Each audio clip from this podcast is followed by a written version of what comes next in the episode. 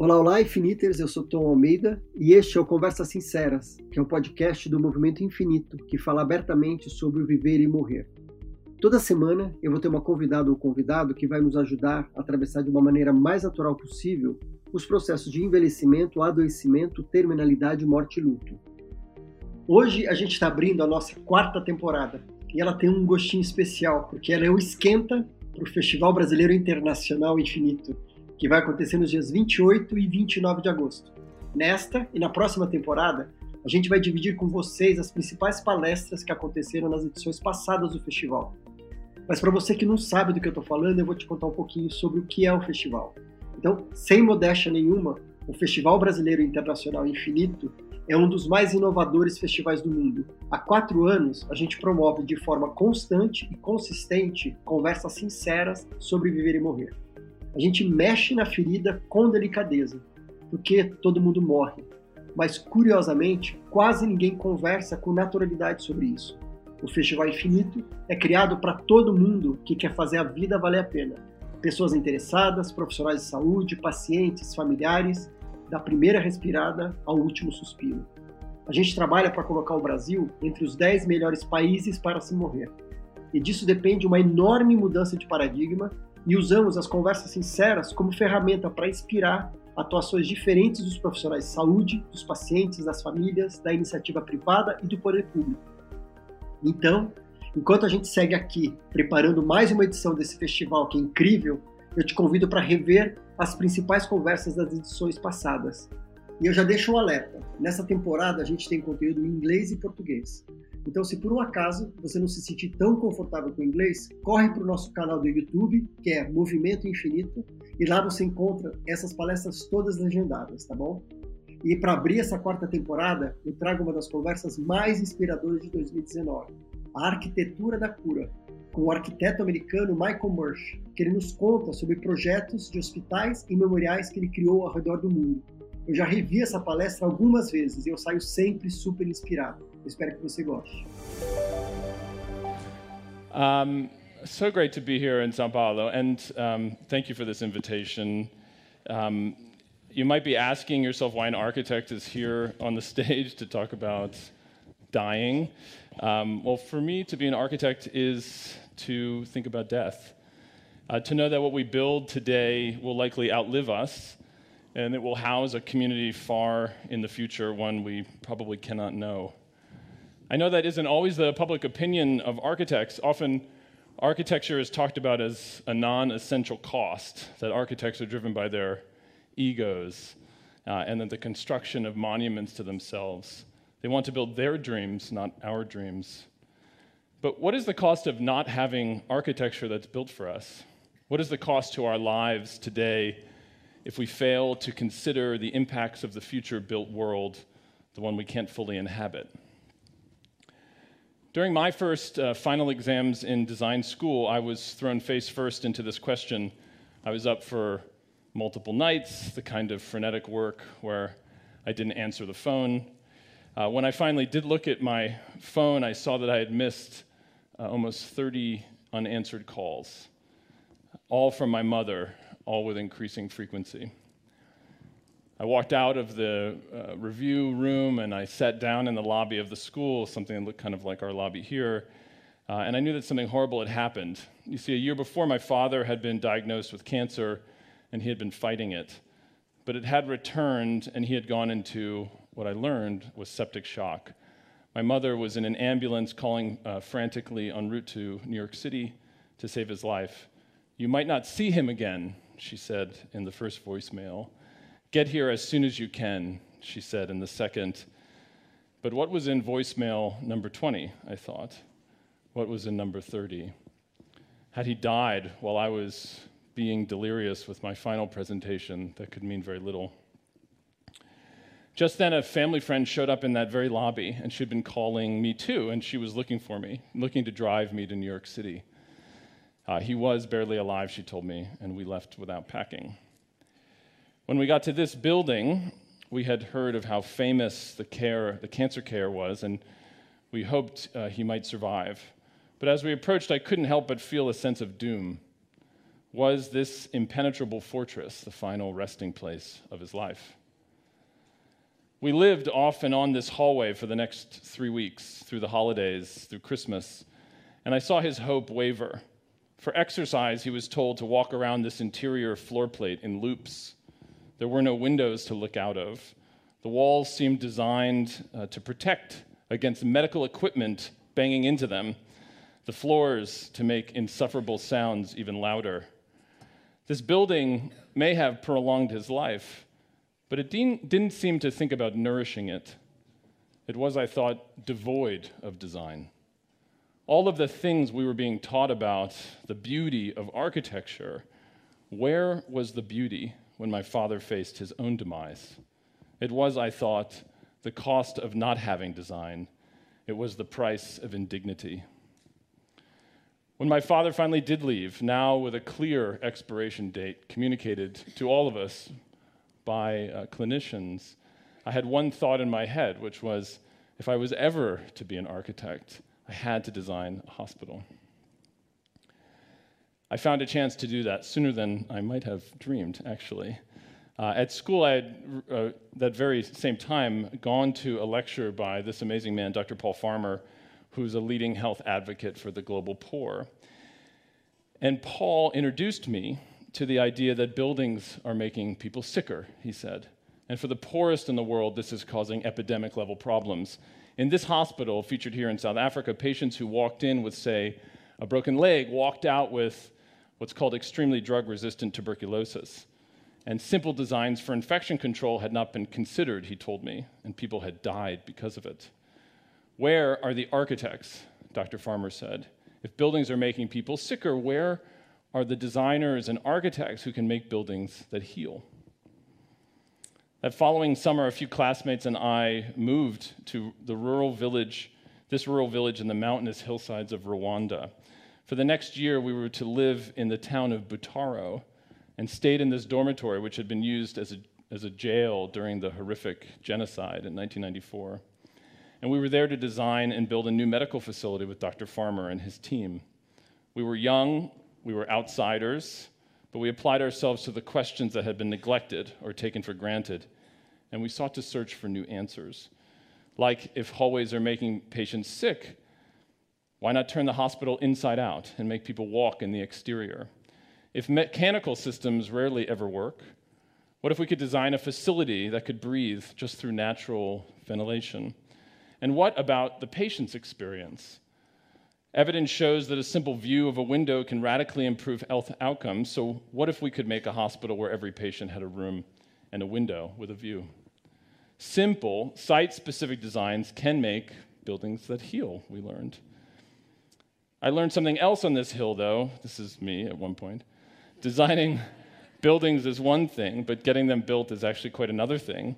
When we were building the Butaro Hospital, I trained under this brilliant engineer. His name is Bruce Nizeye, and he taught me about construction in a different way than I'd been taught in school. When we had to excavate this hill, for example, and a bulldozer was expensive and hard to get to site, Bruce suggested doing it by hand. He recalled a process in Rwanda called ubudehe, which means community works for the community. Hundreds of people came with shovels and hoes, and we excavated that hill in half the time and then half the cost of that bulldozer. Instead of importing furniture, Bruce started a guild, bringing in master carpenters and trained others in how to make furniture by hand. And on this project site, only 15 years after the horrific Rwandan genocide, Bruce insisted that we hire people from all ethnic backgrounds and that half of them be women. If Dr. Farmer had taught me that buildings can heal, Bruce taught me that building processes can heal, not just those who are sick, but also how it affects the entire community as a whole. Using this local way of building, even formal and aesthetic decisions can be thought about as ways to improve lives. In Butaro, we chose to use this local volcanic rock, often considered a nuisance by farmers and piled on the side of the road for free. We worked with these masons to hand cut these stones and form them into the walls of the hospital. And when they began at this corner, as you can see here, by the time they wrapped around the entire building, these masons were so good at intricately putting these stones together, they asked if they could take down the original wall and to rebuild it. and you can see what is possible. It is a thing of beauty, I think. But to me, the beauty comes from the fact that I know that hands cut these stones and they formed them into this thick wall made only in this place with rocks from this very soil. What if in every building we encountered, we asked not just what its environmental footprint was, but what was the human handprint of those that made it? Soon after the hospital was finished, uh, doctors came to live here, and we had to build housing for those that were using it, using the same techniques and material palette, including lighting and furniture, all made by these masons and carpenters from this very community. Another housing project for nurses emerged in 2014, and its shape reflected the mountainous hillsides of this part of the country and the valley that they climbed down. In 2013, the first cancer center in the entire country was invested in, something that meant a lot for me and the people around us. And they placed it on this very site in this rural country hospital, far from the capital. It included large open areas uh, for treatment and movable walls, which helped the patients survive the boredom of the day. And last week, their families will have housing for them as we opened this brand new facility last week uh, as they come to take care of their own family members, like we did that very day in New York City, and stay in that medical facility. Now we have housing for those families to come and take care of their loved ones. The same work has then led to new national policy with the government of Rwanda, a new district hospital that's under construction here in the Nyarugenge district. Um, it will be twice the size of Butaro Hospital and push these same principles further a bit more in a southern district of the country. And finally, this past January, we completed on the next hill over from the hospital a new medical university that will train doctors to take these rights driven lessons of healthcare and deploy them in regions throughout the world. The University of Global Health Equity caps a 10 year construction project, which began with a simple question from one doctor after a lecture, which was Can we make buildings that heal? Can we invest in the best that we have for the most vulnerable communities among us? I've come to think of this like the slow food movement, uh, but something closer for architecture. Something where we make visible those invisible choices that we make and we assign value to them in order to decide upon the kind of society we want to live in. We took this local fabrication philosophy and we started to practice it around the world and started a firm which is called MASS Design Group, which stands for a model of architecture which serves society. So I want to thank Roy for this commitment and notion of service, which we fully believe in.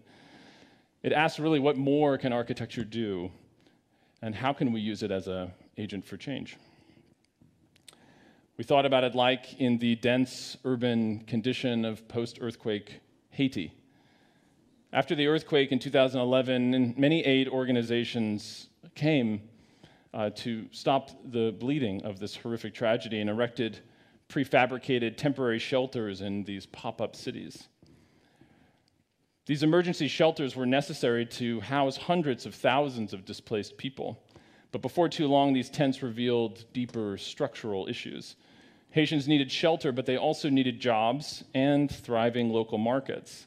The lessons from Rwanda made me realize that emergency shelters only addressed one of these issues shelter, when it could have also provided both jobs and leveraged local material sourcing. Conceptually, this local approach to building in Haiti made sense, but how did it work in practice? Outside Port au Prince, there is a vast deforested countryside, denuded of wood and eroded of topsoil. Haiti has very few local materials left to use for construction. So, understandably, nearly every material is imported.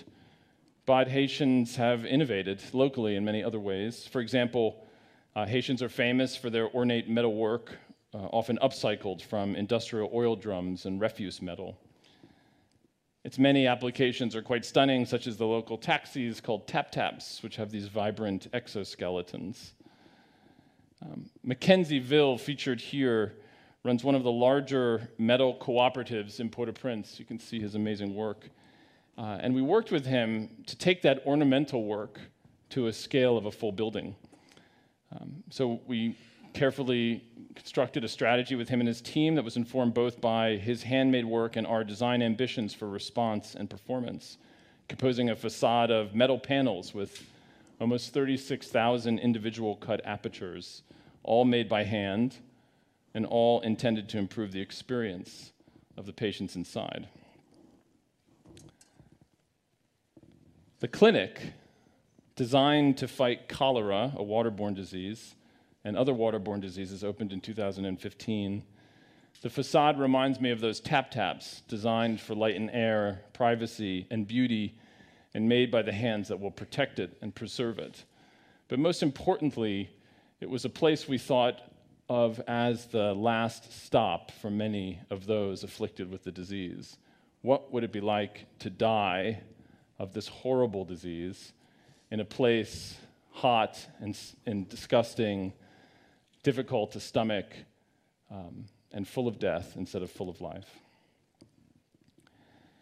It is true that the global conditions do not always allow for a fully local construction force, but we should make ethical and transparent decisions that specify materials carefully whenever possible.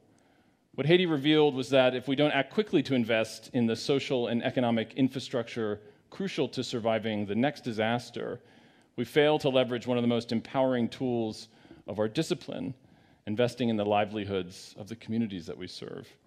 This cholera treatment center is now saving lives as a medical center, but its lasting impact may be the hundreds of jobs it produced and the hundreds of thousands of dollars put into the local economy.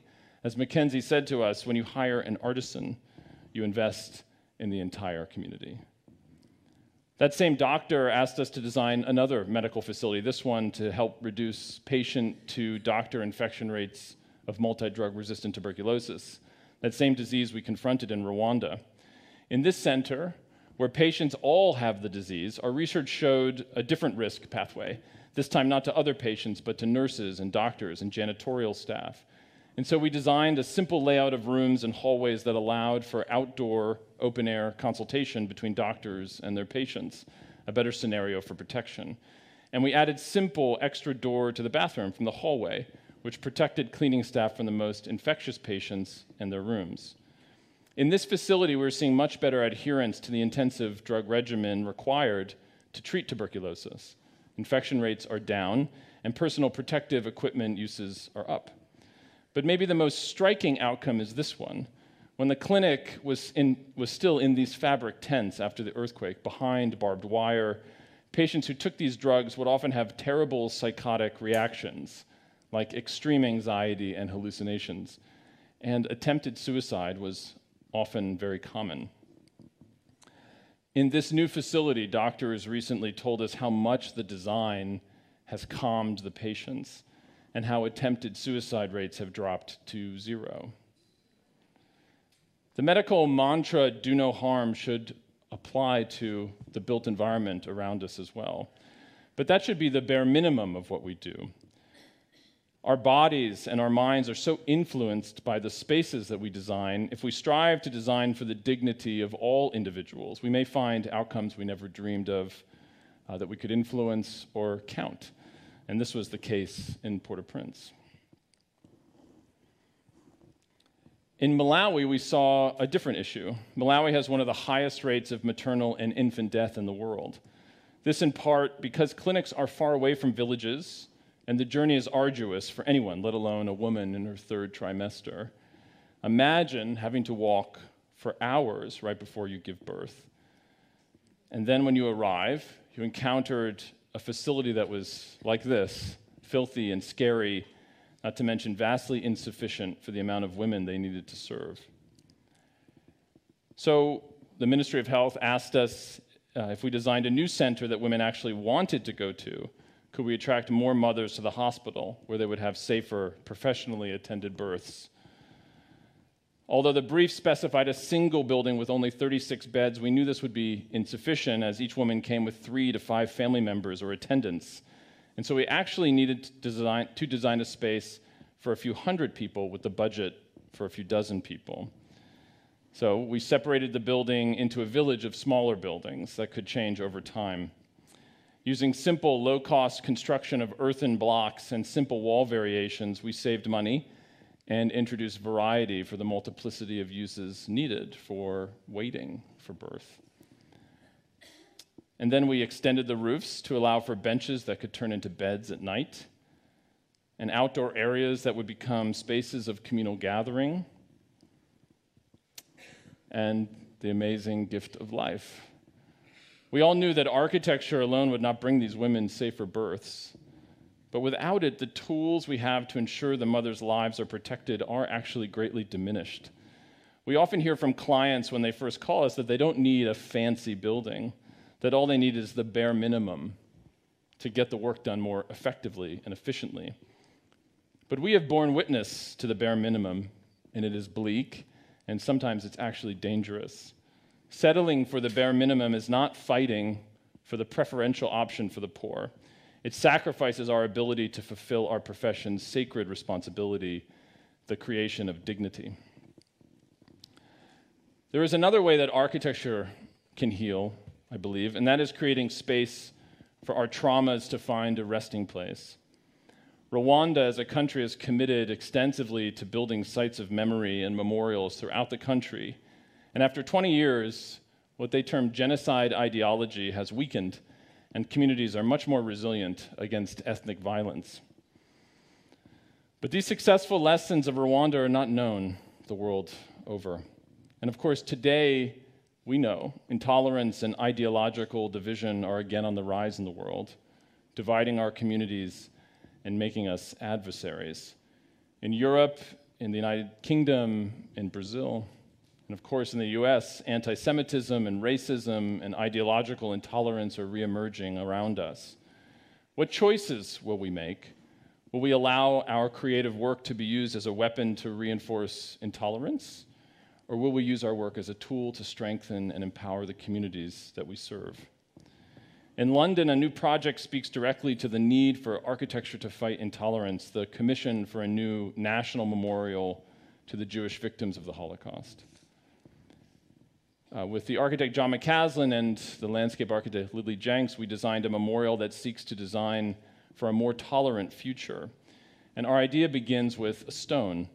In Jewish tradition, when someone dies, family members come and place pebbles, stones, on top of gravesites to honor their loved ones and to bind generations together. The word for stone in Hebrew has rich meaning. The word is pronounced even. When split, it separates the words av and ben, meaning Father and Son. The stone's very name carries within it one of the most beautiful thoughts, which is continuity, handing down from one generation to the next. The centerpiece of our project then is a pile of six million individual stones at the center of London, one each for the six million Jewish victims murdered during the Holocaust. But instead of merely reflecting upon this enormous pile of stones, we would invite visitors to take a stone and take it home with them and choose to participate in the fight against intolerance in all its forms. Each stone will begin a new journey, a new diaspora into the homes and schools and into the living rooms of families to remind them and educate them and act as a physical reminder, a talisman of the pledge that they've made for that fight against injustice. Eventually, after 10 years or so, this pile diminishes and shows proof or evidence that six million hands have chosen to join this fight. Gives us a sense of hope. And when it disappears, what remains is really a space of healing in the center of London, a space of vulnerability, inscribed with the traces of these very stones and the remnants of those very lives that we've chosen to protect. Three years ago, I met this amazing man, Bryan Stevenson, who is an intrepid and brilliant civil rights leader, a lawyer who fights for those incarcerated, condemned, and imprisoned in America. He claims that it is capital that creates poverty, it is injustice, and we need to repair these structural systems in order to break out of these historical and traumatic injustices. So he had an idea to mark every site uh, of lynching in America lynching of African Americans and document the undocumented and the unmarked locations where these individuals were killed and hung and murdered, over four and a half thousand of them, uh, in public uh, killings throughout the United States between 1880 and 1950. These crimes were never prosecuted and were so horrible, their only intent was to terrify residents into a caste system of subservience and servitude. Countries like Germany and South Africa, and of course Rwanda, have built memorials, as I mentioned, to the atrocities in order to heal their nation from injustice, to overcome and attempt to repair these injuries. America has never done anything like this, and instead has shied away from apologizing and wrestling with their own complicity in these power structures that remained. Bryan wanted to dismantle these structures and needed a physical memorial to do so. So I flew down to Montgomery, Alabama, and there I walked around with him, and he pointed out the many markers commemorating the white supremacy of the Confederate South, who lost the Civil War in 1860. Very few places commemorate the losers of wars, but America loves to do that. And then he walked me to this hill, and he pointed to the entire city that he could overlook, where the riverboats brought slaves from the upper south to the lower south, and the Capitol building where the governor George Wallace stood and said segregation forever from its staircase. And then he pointed to the ground below us where he wanted to build a memorial and commemorate these killings and begin a new chapter of truth telling in America. On April 25th, 2018, we opened the National Memorial for Peace and Justice, otherwise known as the National Lynching Memorial. And it's meant to be a familiar and subtle form, something evoking a colonnade or a pavilion. And as you enter, you see these columns bear the names of counties and the names of those victims from each county where people were lynched. But as you go further, you see the ground drop, and these columns rise above you reflect, reflecting the public hangings that often happened in the public square. On further descent, the stories of these lynchings, often, often banal events like whistling or looking the wrong way, um, could, which could get you killed. Then the light and shadows, they wash over the floor, orienting us and disorienting us simultaneously. Deeper still within the bowels is a space of reflection, a wall of water cleansing down an audible recollection of the horror of our nation's past and its effort to overcome it, the hope to begin again, to move on with restoration. And then as you climb to the center, you see a hill, and you climb that hill, and you see a view of the city beyond, and those very structures of power that have reinforced these injustices in front of you.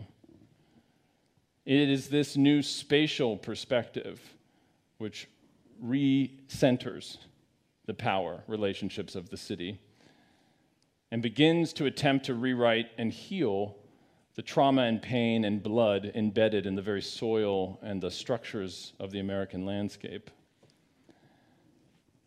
But outside a second chapter of the memorial appears. There are identical markers to those that hung above us um, but they are outside now in a temporary condition uh, to be moved to the counties where these very lynchings occurred. Slowly, over time, as each of these is removed, like the stones in the Holocaust Memorial, we will visualize a nation beginning a process of transformation, healing in all of the 800 counties, truth telling, bearing witness giving voice to the names of those which have been erased, and intentionally naming them in an order to represent and reflect upon their gift of their life to the freedom that we seek. It summons strength to think about this kind of effort, and it requires a grassroots movement from each of these individual counties. One where over 400 of these have already been claimed in the first year and are waiting for uh, displacement around the country. Seen here is one of the sculptures in the landscape by the amazing Hank Willis Thomas. It's a sculpture um, about police violence called Hands Up. And it's an image which seems to reflect well the historical and contemporary relationship of these two monuments to injustice. I love this image because it seems to lift up the memorial roof itself, giving it new weight as a structure held together by our ancestors, those who came before us, as a collective, ongoing, never ending resistance to injustice. And the markers themselves, they bleed. They are living. They wrestle with the remnant of rain and moisture dripping down and staining the ground beneath it, reminding us that the structures around us represent the living condition, the process that we're in, the fight to heal from injustices of the past and make uh, do with the terror and trauma that we deal with on a daily basis. We asked how our lessons from Rwanda might inform our project here and how we could include as many people as possible in the process of building, like Ubudehe. We thought about a simple act of collecting soil from every site of lynching and giving each victim an urn of their own earth. This idea caught on, and the Equal Justice Initiative and their team began sending out families to collect soil and pay tribute to these murdered victims. The soil collection project caught on now, and every jar of soil from the state of Alabama has been collected and brought to the Equal Justice Initiative's headquarters. Sharing the horror of these bodies hung and killed and murdered with impunity, and giving space to their lives and naming their locations so we too can associate our own complicity in these power structures in order to dismantle them. One of EJI's clients and partners, this amazing man, Anthony Ray Hinton, who spent almost 30 years on death row for a crime he did not commit, said in collecting the soil of Will McBride that if Will left one drop of blood, one drop of sweat, one hair follicle, I pray that I dug it up and his whole body would now be at rest. The collection and participation is itself an act of healing, an act of overcoming the loss of death that lands for generations, sometimes a century, is still necessary to engage in these uh, pilgrimages, in these acts of justice.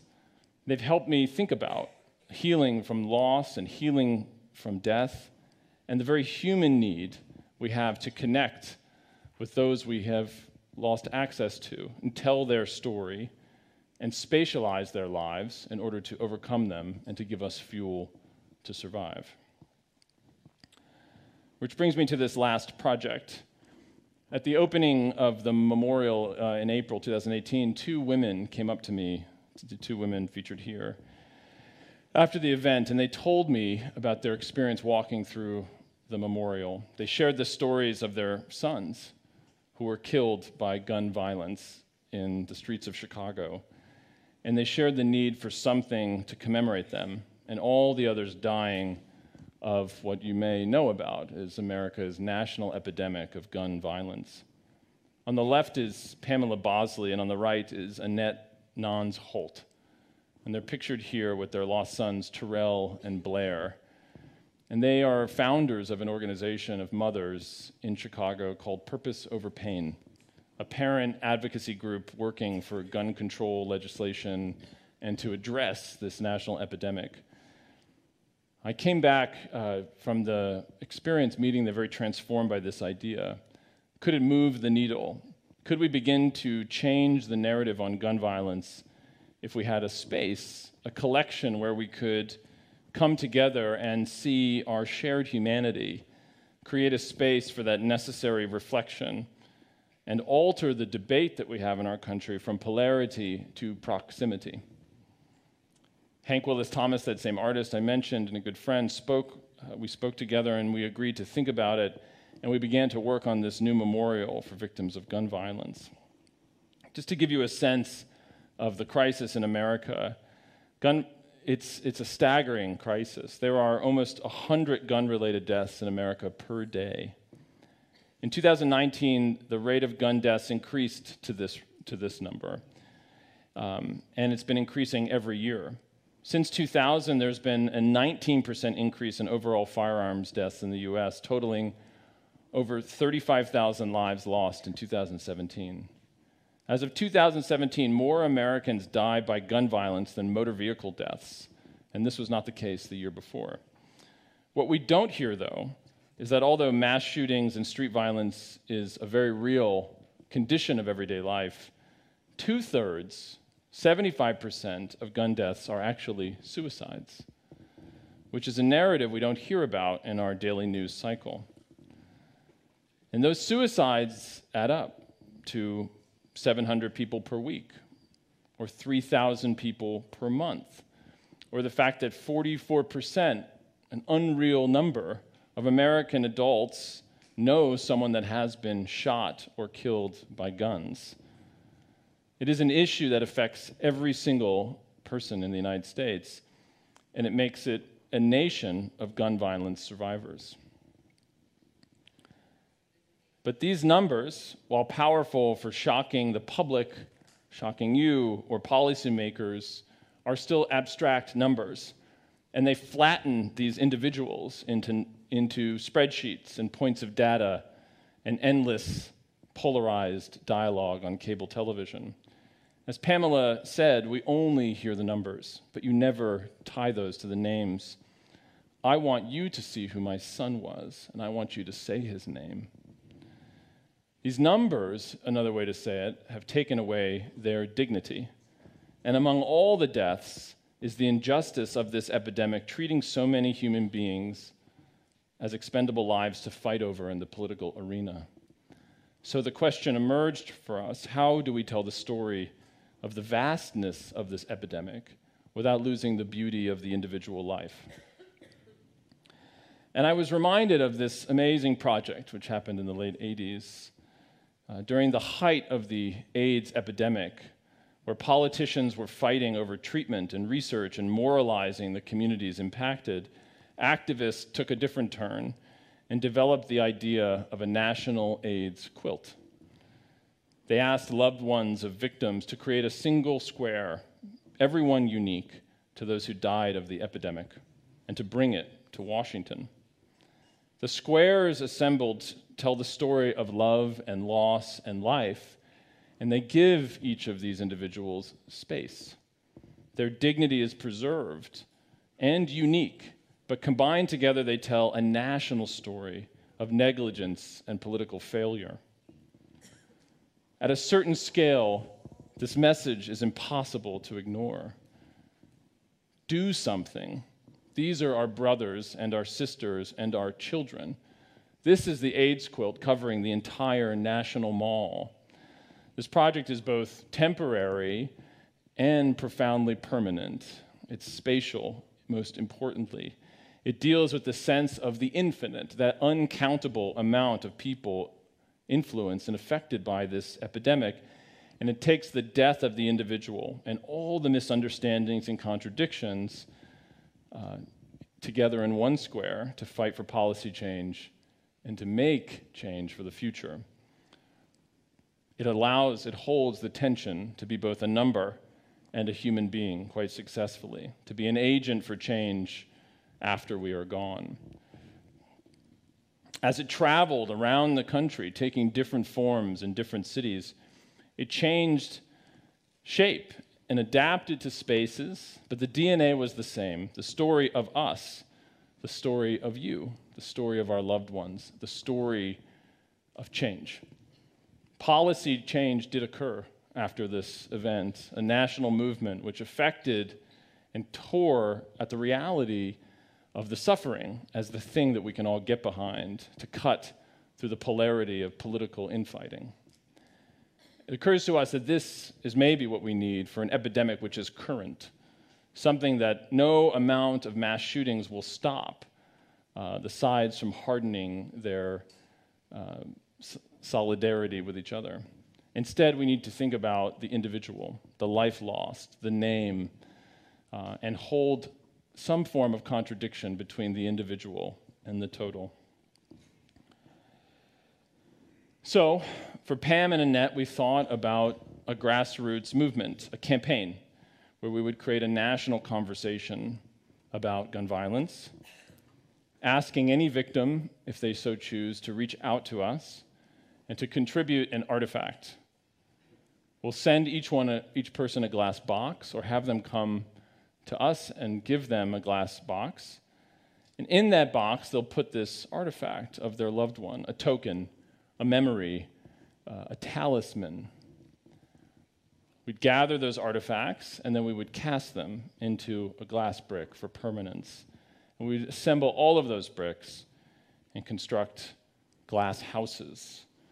These haunting structures of our hopes and our nightmares, structures that are vulnerable and fragile, but standing as beacons of memory and transformation, giving space to those numbers.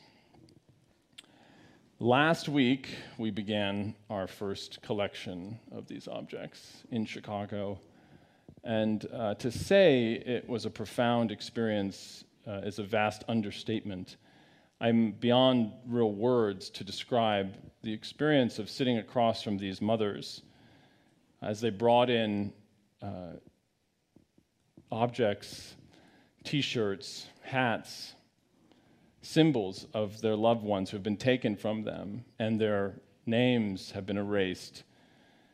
And the ability to stand there with them, to hear their story, uh, to listen to the narrative of who they were, introduced such love and commitment and vulnerability from this community here in Chicago, but this is the same all over the country and the willingness to participate in something that could be national and to give something to it, an object that they've been holding on to.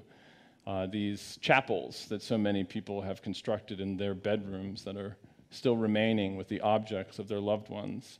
No one asking their names, no one asking who they were, no one talking about anything except the political condition of this polarity. Instead, now we have a, something to do, something to contribute, something to participate in, something to make uh, together. Here is Pamela with a small installation to her son Terrell, who was killed uh, coming out of church, where he was in the church band with his guitar, stepping into a van to go home and hit by random uh, street violence, a, a drive by shooting, and a random bullet. This installation tells of his love of music, his, his religion, his faith, and who he was. Not a number, but um, her son. In two weeks, we will con- finish construction of the first of these four houses in Chicago at the Chicago Architecture Biennial. And it will stand until December. And we'll be collecting objects throughout the entire fall, uh, from September to December, or actually to January. January 5th, uh, which is the day of Terrell's birthday. And our goal is to continue collecting these thousands of objects, fill these bricks, and then to take this project, like the AIDS quilt, all over the country. Build houses in every state, build a movement where you can't ignore these fragile structures uh, that we must pilgrimage to to represent and see the violence in physical form and the loss in spatial form. In the end, uh, the best we can hope is that the lives we lost are given some space that they deserve, and their numbers collected help us as a nation heal from one of our great injustices and one of our intractable epidemics. In this work, I'm not naive to imagine that memorials alone will end gun violence or lynching or genocide, but I have been convinced that without spatializing these figures, without giving them name and physical dimension, we cannot fully lay these burdens down, and we carry this loss from generation to generation through families. If we do not have the spaces to ritualize and to evoke the traumas we've experienced, we may fail to fully embed deep in our memory the tools to fight for the world we seek collectively to inhabit.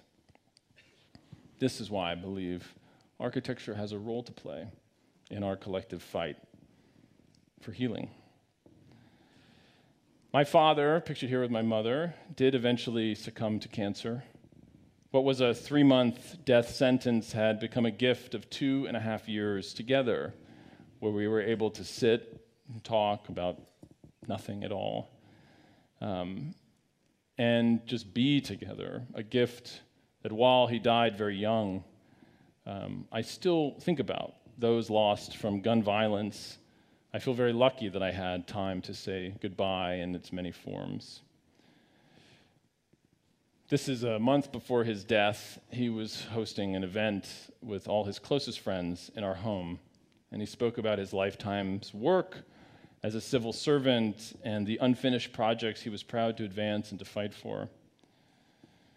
I felt standing there uh, that he was passing the baton, handing me the stone, giving us the freedom to fight beyond the grave and give us fuel to live without regret or pain or anger at loss, but to live as he did, with great hope.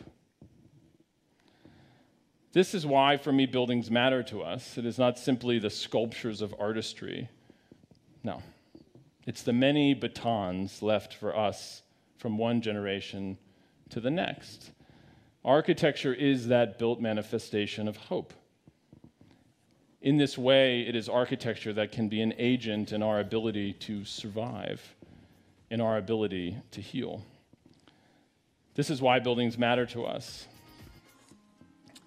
We believe that architecture is a mechanism of healing, it is a mechanism of hope. Thank you very much. E aí me conta, não é inspiradora essa fala dele? Eu acho incrível como a arquitetura e o design podem nos ajudar a atravessar os nossos maiores desafios. Eu te encontro no próximo episódio.